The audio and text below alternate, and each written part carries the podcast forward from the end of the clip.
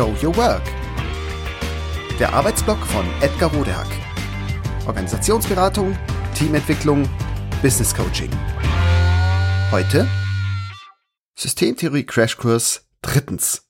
Systemarten. Bevor wir endlich darüber sprechen, was all diese theoretischen Erkenntnisse denn so praktisch macht, ist noch ein kleiner Hinweis darauf wichtig, welche Arten von Systemen es eigentlich gibt. Im zweiten Teil der kleinen Serie hatte ich bereits über einfache, komplizierte und komplexe Systeme gesprochen. Sie unterscheiden sich darin, wie ihre Ursache-Wirkungszusammenhänge im Innenleben organisiert sind. Statisch, dynamisch.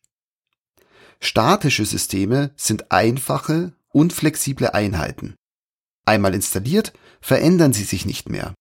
Beispiel dafür sind einfache Input X, Output Y Automaten, zum Beispiel eine Kaffeemaschine. Dynamische Systeme sind sich verändernde, flexible Einheiten. Sie sind in der Lage, sich zu wandeln. Teilweise aus innerem Antrieb, teilweise aufgrund von externen Impulsen. Beispiele für ultradynamische Systeme sind Wetterphänomene. Tod, lebendig, lernend, nicht lernend, dumm. Lebende Systeme sind tendenziell dynamische Systeme, eben solche, die von sich aus eine gewisse Selbsterhaltungs- oder auch Wachstumsdynamik entwickeln. Tote Systeme führen dagegen ausschließlich jene Operationen aus, die ihnen zu eigen ist, sonst nichts. Insofern kann auch von lernenden und nicht lernenden, quasi dummen Systemen gesprochen werden. Für mich am hilfreichsten ist die Unterscheidung in fragil und antifragil, die auf Nassim Taleb zurückgeht. Fragil. Statische Systeme, die sich nicht weiterentwickeln oder lernen können, sind fragil. Denn durch ihre mangelnde Flexibilität sind sie stets gefährdet, durch Erschütterungen oder Impulse von innen oder außen beschädigt zu werden.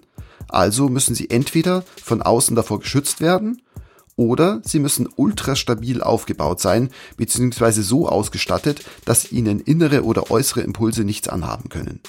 Beides ist oft aufwendig und teuer und es lenkt oft vom eigentlichen Vorhaben ab. Als Beispiel für ein fragiles System dient Taleb eine Porzellantasse, die zum Beispiel für den Transport in eine stoßgeschützte Verpackung gesteckt wird. Antifragile Systeme sind im absoluten Gegensatz dazu dynamisch und lernend, und zwar aus sich selbst heraus. Stressende Erschütterungen machen ihnen also nicht nur nichts aus, im Gegensatz zur Porzellantasse, antifragile Systeme werden dadurch sogar besser, intelligenter, schlauer und auch überlebensfähiger.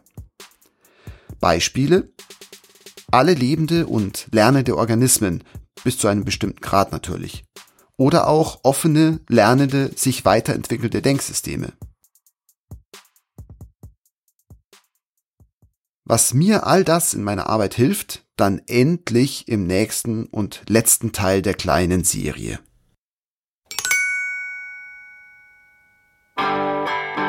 Das war Show Your Work. Der Arbeitsblock von Edgar Rodehack. Organisationsberatung, Teamentwicklung, Business Coaching.